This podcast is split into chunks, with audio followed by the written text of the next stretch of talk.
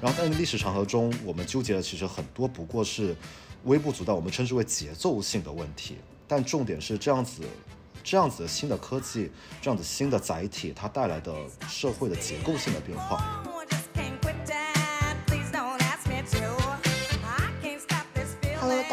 这里是 UXBeats，好久不见。我们在本期播客节目当中呢，终于谈到了一个可能是早该聊到，但是我们始终没有提及的话题，就是 AIGC。那为了讲这个主题呢，我和 Max 邀请了一位特别的朋友 Ryan。Ryan 身上有很多有意思的标签，比如说轮印应届生、AIGC，呃，创业团队的成员，然后设计师。PM，对，然后我们其实是呃想去请 Ram 来呃参加我们这个播客，然后讲一讲 IGC，其实已经很长一段时间了，然后正好他这段时间啊有有一些空闲的啊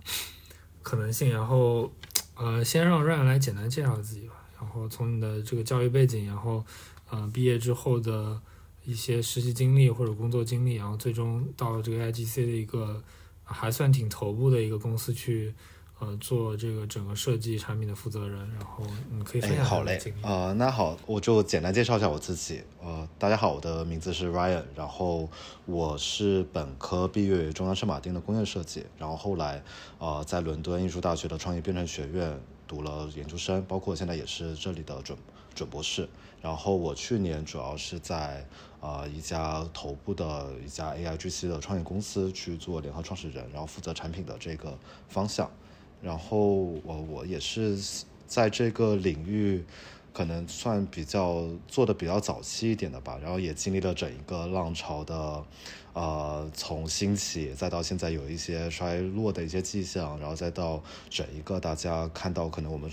呃，可能是一些节奏性的一些问题，然后但是也同时蕴含的一些结构性的一些变革的可能性。啊，我们也是，就是我们也在这个过程中经历了非常多，然后也啊，谢谢 Max 和 Mimi 的邀请，然后也很高兴今天能来给大家啊瞎聊一下。那其实我们三个都算是接触 AIGC 学习相关比较早的人。但是我跟 Max 迟迟没有就是敢聊这个话题，是因为其实我觉得在工业界的应用场景啊，或者说是一些啊商业场景上面，我们两个确实是知之甚少。所以说我们在这期播客当中邀请到了我们这个非常算是已经行业比较资深的从业者 Ryan，跟我们一起来聊这期主题。行，然后 Ram 刚刚说啊。过来瞎聊，其实还是相对比较谦虚的。应该是你在这个同龄，这个这这个年龄段里面，应该是不能说最懂，起码是最懂那一批的人了，对不对？然后，其实我一开始认识你的时候，嗯，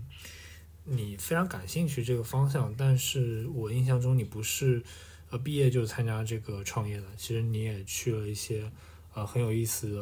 呃，我印象中是同济大学的一个老师。创办的一个 studio，你可以讲一讲那段的经历吗？嗯，啊，对，就我可以算是一个非常非典型的一个产品经理的路线吧。就是啊，我毕业之后其实没有选择走呃大厂，然后这一条路其实可能当时就是内心有一些小想法，包括后续呃想要去包啊，包括去读博也好，或者去高校去。做一些更进一步的一些研究的这个方式呃方向驱使了我去加入了张周杰的数字艺术的一个实验室，然后呃后来就是也是恰巧当时他们在做的也是国内最早的一批 AI 艺术的呃一个美一个美术馆，然后我也参与了。呃，算是国内第一个人工智能艺术展的一个落地的一个工作，然后后续也在那负责了一些像公共教育板块的一些相关的业务，然后呃，就是在这个过程中，就是也接触了，呃，也感慨了很多吧，因为相当于我们从一个非常早期的，就是在这个领域其实。还在处于一个非常萌芽的阶段，然后包括我们从我的研究生的学习，大家从一个呃，一个 GAN 的一个呃主要为为主的一个技术的一个框架，再到 Transformer 的加入，再到后面这些 Diffusion 模型的一些呃一些变革，然后技术带来的革新又如何慢慢的影响创作者，然后又慢慢的影响呃整个行业，包括我们所谓的人机的一个协作的一个方式，再到包括可能对了带来了很多新的一些商业化的一些可能性，那也算是比较有幸了，就是可能浅浅的参与了一下这整个浪潮。那所以说，其实 Ryan 他是一个啊非典型的 PM 的成长路径，但是是一个从学习到实习到工作，然后都让 AIGC 贯穿全程的一个这样一个路径。所以其实就是在呃我们这呃一圈朋友当中，其实我算是分成了两派，就其实大部分可能都会。毕业首首选可能是一些大厂，或者说是一些，嗯，比较已经成为就是有一定规模的，就是组织或者公司去工作，不太会在毕业之后把第一份工作很勇敢的放在这个 startup 上面。那你当时为什么就是想说从实习之后，然后就受到这个邀请之后就立刻加入这个公司呢？就是具体是怎么想的？有没有过一些就是非常的担忧，或者说是一些犹豫？嗯，对，这问题很好。然后这也是其实是我当时在那一个阶段很大的一个纠结点吧，相当于走在一个人生的十字路口上。然后我自己一些嗯浅显的思考，可能就是因为就像我我可以类比的是我当时读博的一个考量吧，就是。一方面可以选择，当时摆在我面前的选择可以是像在国内或者在美国读博，那相对应的是我们以一个非常确定的选题，然后也呃跟着导师的一些确定的方向，然后去做。但是某种程度上，我是可能是也是一生反骨的人，就是或者说，其实我有很多。呃，想要或者自己非常有兴趣去尝试的事情，所以我当时选择去英国读博，也是因为一方面也是它的缺点，是因为它是自费的博士，但反过来也是它的一个优点，就是学生有很高的一个自由度，可以去选择自己要研究的方向，包括研究的深度。然后反过来，老师变成了呃提供一个平台，包括相应的学校提供一些资源，帮助我去做我。所感兴趣的呃研究，那同样的在这里可能就是我当时其实我可能会对于，呃可能对对整个当时的一个互联网的大厂的一个发展的路径，呃可能会有些。有些疑虑吧，然后我自己是当时是已经对 AI 有产生非常深的兴趣，包括我当时的毕设，还有我的博士的研究方向，其实都是围绕着它去做的。那么对于我而言，就是有一个呃呃一个比较好的平台，然后与我的研究方向非常之契合，同时能给我提供非常高的自由度，然后能去让我接触到更多的资源，那这可能会是我考量的首要的因素。然后，当然，这也可能是我的一个职业成长，包括个人成长相对欠缺的一点。就像我的，嗯，我的整一个学生生涯都是围绕着轮椅这一个学校，从本科读到博士，所以相对一个艺术类的学校，就是相对没有综合类大学呃带来的知识架构的更多元也好，或者是呃相对更结构化的跨学科的一些知识。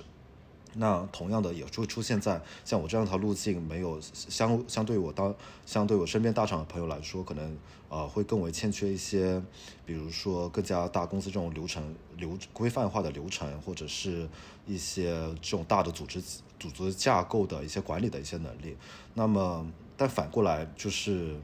我觉得这很多时候其实选择都没有一个相对完美的，但是合适适合于自己或者自己能有。很强的驱动力，或者有很高的兴趣去驱动自己去做这个事情，可能对于我个人而言是相对比较重要的，所以这也是当时我选择的原因。就是其实据我们所知，就我们今天不过多的去聊 Run 所在的这个公司，我们适当的做一些脱敏吧。但是我们知道，其实，在 AIGC 行业里面，你们算是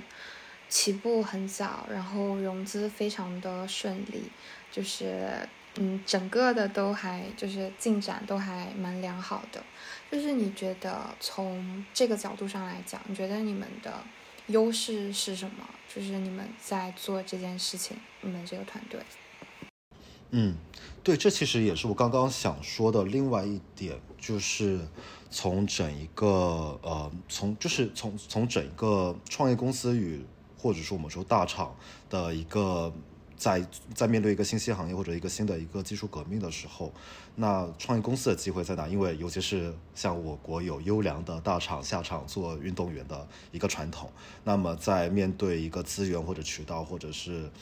呃各方面的组织架构完全不平等的一个情。不平等竞争的一个情况下，那怎么创业公司的机会在哪里？那我理解这就是很深的体现在就是创业其实很很强调找的是一个非共识的一个部分，就是如果一旦一个市场形成了共识，比如说我们现在。像 AI 纹身图领域，大家找到共识有像商品图，或者是一些像最近很火的妙压相机，这种制作头像，呃，这种照这种场景，那那剩下比拼的可能会是剩下因素，不管是渠道或者工程化能力、商业化的能力等等。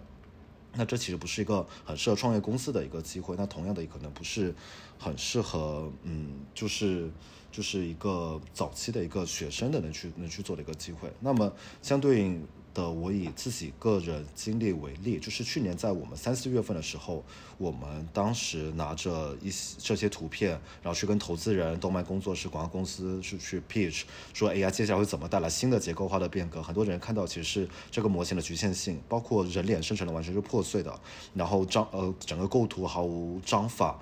然后对于 AI 的商业化的应用，其实他们会觉得认为非常之远。然后，或者是它有很少的落地的可能性。那恰恰我今天也在看一篇，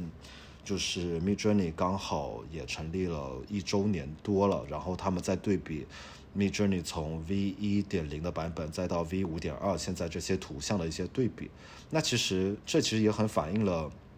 就是当时我们一个很直接的感受，就这些问题不是不存在，而是当我们面临 AI 这种新的结构性的变革，它可以撬动新的创作模式或者人机交互的形式，再到撬动新的一些商业模式的时候，那我们一开始一家家去找资方，一家家去找合作方，没有人相信我们的故事。但后来，呃，Stable Diffusion 开源爆火之后，就资方一拥而上了，整一个 AI GC 爆火了，再到今年。呃，从今年开始，全中国发布了可能有上百个大语言模型。那这样一个，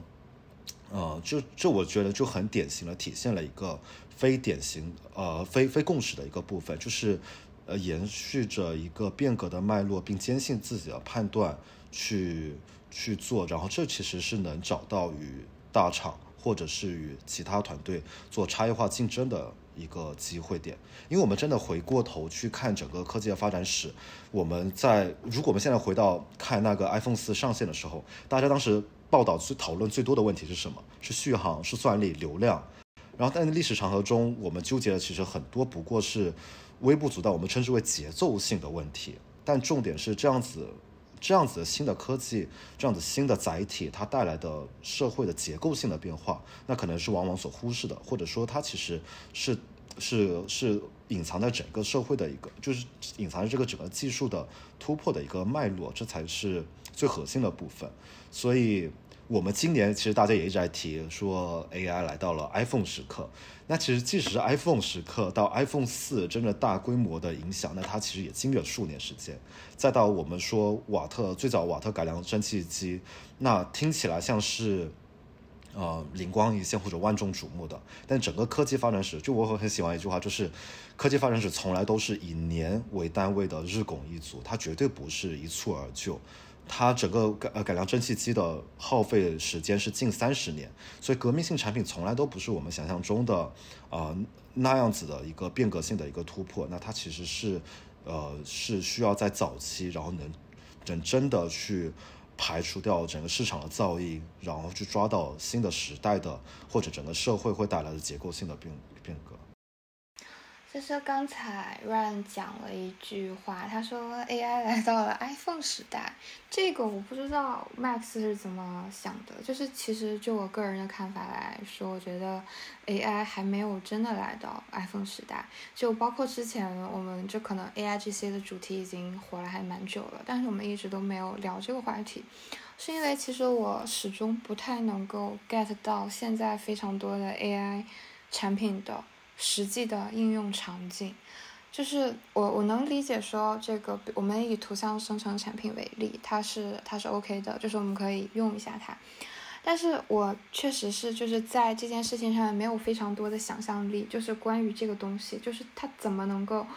能够让用户可持续性的需要这个东西，就是它是如何持续的吸引和留存的。嗯，呃，我我觉得用 iPhone 时代去。去举例，我是比较认同的，因为呃，就像刚刚 Ram 去说到一点，就是 iPhone 在零七年问世的时候，啊，比如说微软的 CEO 会说，它甚至不能通过跌落测试，那个时候也没有 WCDMA 的三 G 网络，那时候硬件啊，比如存储，呃，Multi Touch 的准确性、性能都很糟糕，就像就像你现在说的那些问题，就是它到底有哪些场景可以，呃，比如比如说它一个机器一个。一个 bot 可以代替我们这样的一个 product designer，我我好像没有这样的场景，但但我觉得就用刚刚那个 Ram 举例子吧，就是你零七年的 iPhone 的第一代到真的火爆是 iPhone 四的时候，其实是经历了几年的迭代的，不不光是呃你可能从 iPhone OS 二的时候引入了这个 App Store 的机制，然后之后又迭代了很多版本那个软件生态，呃还是一些呃单纯的就是。呃，行业上的硬件的突破，比如说三 G 啊，比如说一些更快的硬件，嗯，我我觉得从这个角度来讲，它确实用 iPhone 时刻还是一个挺恰当的一个比喻，就它确实有非常大的概率，很有可能，我不能说一定啊，但是概率非常大，能去改变我们人类如何去生产一部分的内容，啊，这是很。呃，所所以我是比较认同那个 Ram 去说到这个 AIGC 是 iPhone 时刻，还有个就是，其实我想跟 Ram 聊的是，可能你一直在关注这个 AIGC，但是我其实是那个 Stable Diffusion 出来之后，看到很多呃，比如微信的文章，然后网络上的文章，但是自己并没有去尝试。其实我自己用的第一个是那个 Mid Journey。因为那时候用 Stable Diffusion，你得自己去部署嘛，然后还没有一些二创，就没有一些那个团队去做一些简易的，就有 UI、GUI 界面的可部署的工具。那时候可能你还得自己在那个 Terminal 里面敲代码，特特别烦。然后那时候还得加班，你知道吗？还还或者还得找工作。所以其实第一个用的是 Mid Journey，然后刚开始用的时候也是 V 三吧，其实它也不是特别强，V 一、V 二可能更糟糕。但其实你刚才点到个点，就是 Mid Journey 已经。呃，就是 launch 了超过一年，但大家去看从 V 一到 V 五，现在应该是 V 五点几还是什么？我我好久不用了，它的进步实在是太快了。所以你想，你刚刚举了一个例子，是瓦瓦瓦特去发明这个蒸汽机，呃，可能用了三十年的时间。然后 iPhone 从 iPhone 就是一到那个四，就第四代，然后它改变了，它只用了四年。我不知道，就是 Mid Journey 只用了一年就已经有。这么强的一个呃生成能力上的提高，呃不确定就我我觉得这个时间可能会很快，在一些比较细小的很垂的场景下，就很有可能可以去代替一部分，就是不能说一部分设计师吧，就一部分呃人工的那个需要产出的那个那个工作吧，我是这样感觉。嗯，对的对的，对，其实就我们回归到整个 AI 的一个领域，就像咪咪老师提到的。提到的点就是，大家其实一直在找场景。那其实我们举一个不恰当的比喻，可能就是我们现在更多像拿着一个锤子找钉子，然后就是我们现在有一个比较强的技术，但是其实在找落地场景。但其实回顾整个科技发展史，那其实很多革命性的变革，那在早期的时候，呃，其实大家遇到的困惑或者是就是遇到的一些顾虑，其实都是非常之相似的。就是，嗯，就是包括我们回到，就这个事情，就是我们可以假设，放到真的退回到一七六三年，在瓦特呃改良蒸汽机的那一年，你是创业者，你是投资人，你真的需要关注蒸汽机本身有什么进展吗？最需要关注的正是效率和能耗的问题吗？而是，也是其实在场的。应该就是每个人都应该去想的是，如果我是纺织行业者，我是零售行业的人，在这个新的巨大的一个一个浪潮里面社会的结构性的一个机会是什么样子的，而不是这而不是专注于科技的这种节奏性的问题，而忽视整个社会带来的一个结构性的变变革。那其实 iPhone 四这个例子就非常好，就是它开启的是整一个移动互联网的一个时代。那当时大家关注的确实是续航算力，但是如果没有 iPhone 四，或者大胆我提个暴论的话，那那真的会有字节嘛？或者能给字节，或者是后来更多这一批的新的移动互联网时代带来的巨头，他们真的会有新的结结构性的变革以往呃生产流程的这样呃，或者去挑战以往的巨头的这个机会嘛？那其实这就是一个新的载体或者新的技术，它能给整个产业带来的一个革新。你刚说的这个例子，我觉得就是很很棒，因为就是我觉得它是在某种程度上面说服了我。现在就是大家所有人都在找场景，然后投入了很多，但是还没有很多场景可以应用这个事情的这个现象吧。对，但但我想问一个相对比较尖锐的问题，就是移动互联网有非常明确的那种特特质，就是它是移动的，然后它配合上。呃，现在比较快速的那个网络通讯，导致就是就是我不能说这么简单，就是把一些曾经需要打电话、曾经需要在 website 里面的一些服务，它移到了平移到了那个移动设备当中，且它特别快，对吧？任何时间、任何地点嘛，哎，你好嘛。但是 A I G C，呃，我我不否认它可能是一个就是就是 next generation 的一个东西，但是。就是我我们想到移动可能就很很快能想到它很多优点，但 A I G C 我就就没有那种感觉，就是好像就是我怎么样用 A I G C 把所有现在那些什么美团、什么呃呃支付宝都重做一遍呢，对吧？就没有没有这种感觉。就以前移动移动的时候，可能是我会把以前以以前的一些东西重做一遍啊，同样又能迸发出新的很多的应用，且影响每个人的生活。然后现在 A I G C 可能没有，就是。可能它时间还还是比较早期啊，但是我自己脑子里就想不到这种这种东西。嗯，对。那我这个问题其实呃很巧妙，我可以反问，就是，嗯，如果如果放在 i 一 iPhone 四发布的那一年，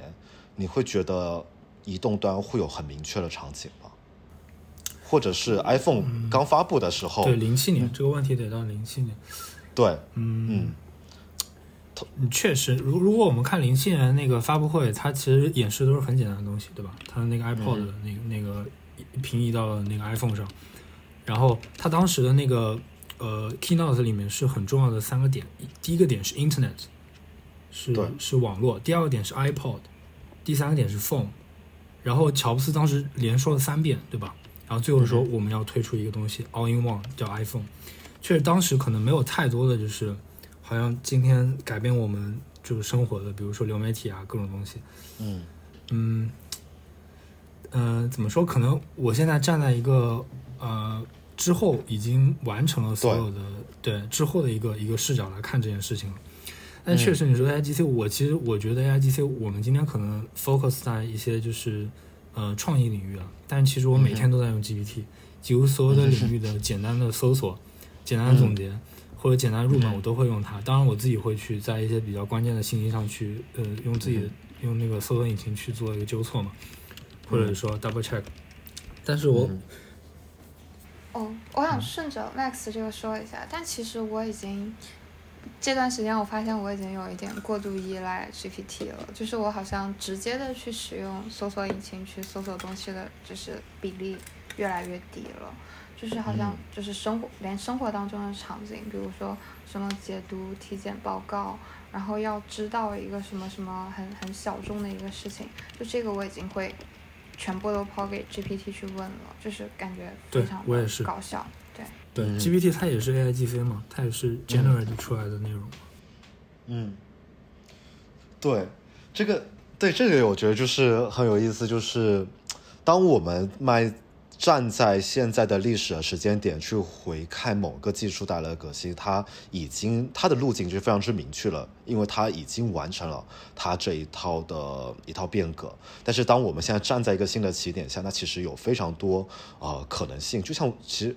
其实更说的更大一点，其实就像就像啊，算了，这我不说大了啊。本来想说那个像像人商家人设，对对，上说给本来想上一下投资，人的例子，对，但其实就是其实这也是我觉得挺有意思的，就是我前段时间我在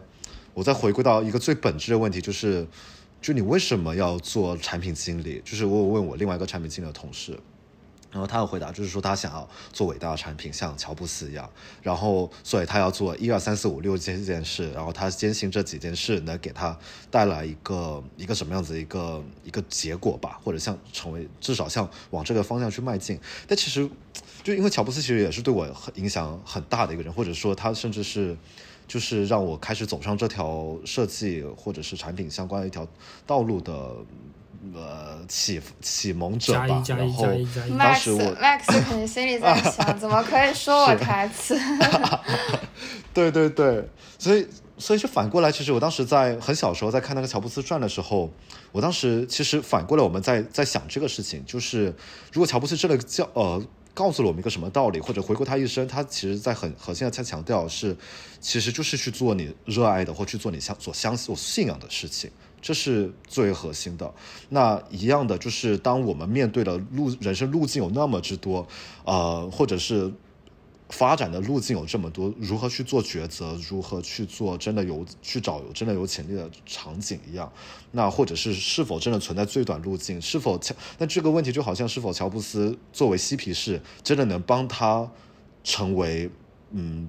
帮帮他做出更好的苹果产品吗？但他其实是构成他人生的一个，或者是他人生体验的，或者是他一个呃他思维模式的很重要的一个组成部分。所以其实反倒回来，我们其实发现每一条路径其实都会最终映射到现在的一个结果。那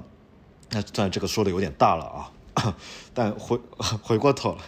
回过头来，其实在这里，其实最核心的，在我们的思考里面有两个点，一个是基于现在的我们所谓的降本增效式的一个发展，那其实就是刚刚呢大家举的几个例子就很典型，像比如我要呃我要读一篇文章，那现在有出现一些呃 GPT 助手，那我每天要读二三十篇微信的推文，那我可以直接丢给他，然后让他帮我总结出一个简。简简要，然后我去挑这些那一个概概概要里面啊，就 summary 里面能能吸引我的文章，我再去读。那其实某种程度上，它也能帮我，就是也能解决我这种非常细分的一些问题。只不过呃，它提升是我效率。那这样同样的场景也出现在像比如商品图的拍摄，那我们从以往的需要一整个 set，然后包括跟不同的。呃，stakeholder 去合作，包括从模特再到呃专业的拍摄团队，再到后期，巴拉巴拉巴拉。那现在 AI 可以一步到位完成，它缩短提升的是这个效率。那这其实是第一步。那或者是说，我们在说 AI native、AI 原生的场景的时候，我们其实会更为关注的是真的哎这种。呃，原生的场景它所带来的新的增量的市场会是什么样子的？这事情就很像 mobile，就是我们真的在说移动端的时候，我们确实能降本增效的提高了很多以往的 PC 端没有的一些体验。但是我们真的回过头来看，像不管是像字节，或者是像美团也好，或者是这种新的新的市场、新的增量的出现，那它其实往往带来新的结构性变革，或它带来市场机会，比超过。超过远远会超过我们所想象，所以所以我很相信一句话，就是我们往往会忽视短期内的一个，或我们会高估短期的技术带来的一个变革，但是往往忽视了长期的技术影响啊，低估了，对对对，低估了长期的技术影响，对。OK，那就是那就 怎么说，让我们让我们拭目以待吧。虽然我确实暂时还是因为缺乏想象力的缘故，就是。因为我们都知道做 AIGC 非常的烧钱，然后就是确实现在在一个这种技术变革的十字路口，我确实是因为由于看不到过多的应用场景，所以说对于一些事情会抱有过于保守的状态。那就是 Ryan 可以。很就是很实际的跟我们讲一下，就是你们在就是你们的这个图像生成产品当中，就是你们为了吸引用户、营造场景，都做过什么样的努力，或者说有意思的尝试吗？我我们产品的我就不太我就不再讲了吧，因为太太多，到时候可能 比较麻烦。我我要不这样子，呃，对我要不那一个你刚咪咪刚刚提到一个点是什么来着？我想想，就是说，呃，可能没有太多想象。啊，我我这个顺着顺着这一点讲，其实这个我就我觉得我可以先 Q 一下吧。对对对，我想我想我想 Q 一下，就是站在设计师的视角，就是呃。就是咪咪咪咪咪老师刚刚有说，他缺少了一定的想象。我觉得可能是我们现在大多数的 AIGC 相关的产品，它其实是基于 CUI 的，它是一种输入，它就是一个输入框，或者它很像一个搜索框，所以就感觉不是每个应用或者不是生活中每件事情都需要去搜索的。所以是不是嗯，有可能是这样的一个比较小的原因嗯，就导致感觉没有太多的想象力，没有太多的可能。对，然后 Ram 可以补充一下。对，就是刚我们有提到，就是现在可能很很难去想象用 AI 去重做一遍大众点评或者重做一遍美团，大家会去怎么去做？那其实我们现在有提到整个领域内可能存在比较流行的三个三个新的模式吧，一种就是我们称之为 Copilot，就是副驾驶的这种模式，那也是微软提出的这样子，在以往的 GUI 界面上，我们在侧边栏。就比如占三分之一的一个空间里，我们引入新的这些，呃，以聊天为核心的这种对话式为核心的一个操作形式。那它的呢很典型的，其实解决了一个场景，是我们传统尤其是 B 端一些软件，那很多功能藏得非常之深，它甚至在二级、三级菜单栏里面。那如果 CUI 的话，那或者说我们在更更颠覆性的想一件事情，就是我们为什么以往会提用户流程？因为这用户流程这个事情，某种程度上是设计师 predefined 的，就它是先预先设置的。我们定义了用户的一个流程。那如果那 CUI 带来一个可能变革性的一个机会，就是以往的所有流程、所有链条都被打破了，它反而回到了每个节点、每个功能的一个原生节点。那点与点之间如何去跨越，或者是一些。更藏得很深的一些呃功能，那它如何能被用户更好的感知或者用户更好的去运用？那它其实带来很多新的一些一些机会吧，或者新的场景。然后另外一个我们称之为是 Chat 模式，那就是典型的像。这一个呃 New bin 的这样子的一个形式，就是以三分之二的界面是以这个对话式的界面为主，是辅下三分之一展示啊可能相应的辅助信息，比如说像文档或者是打开的网页等等。然后另外一个还有另外一个就是之前看到一个也是呃有一个很好的演讲，然后里面提到一个很分析的。一个词叫做叫做 NUI，他觉得我们从 GUI 就是从这种图像化界面，再到 CUI 这种对话式界面，然后再到 NUI，他觉得终局应该是 NUI，就 Natural User Interface，就是他觉得应该是自然的一个交互界面。那其实这个事情，我们在套下这样子的一个思路，我们再去推现在的产品的话，比如说我现在。在美团上，我要点一杯星巴克咖啡，那我首先要搜挑选一家离我最近的咖啡店，然后我去完成下单，然后再付款，然后再送达，巴拉巴拉这样子一个，我们就说很典型的用户流程嘛。但是如果是 C Y 的话，那可能我只需要一句话，我要买一杯拿铁，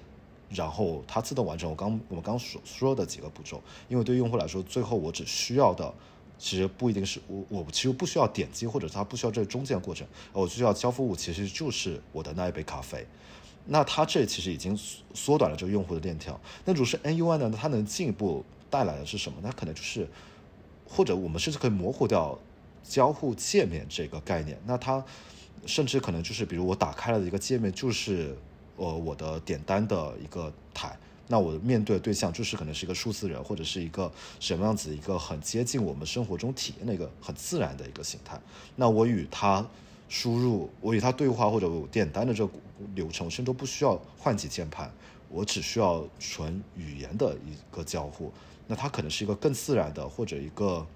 某种上可能会更，呃，也可能是一个很有想象力的一个一个一个一个一个应用的一个可能性吧。对，但这个，但是这个市场还在一个很早期的阶段，就是，嗯，大家都还在探索。是的，N N U I，我我觉得是这样，就 G U I 和 C U I 在我们当前的所有的交互软硬件当中是能 cover 的，对吧？我们我们现在大部分产品都是 C U I 嘛，其实它本质上移动端的就是那个 Multi Touch，就零七年苹果做的那个东西，对吧？甚至可能加上一些可能语音输入之类的，但可能到 N U I 可能是更更更加接近于生物学本能的东西，可能脑机接口啊，可能其其他的人和机器沟通的交互的方式。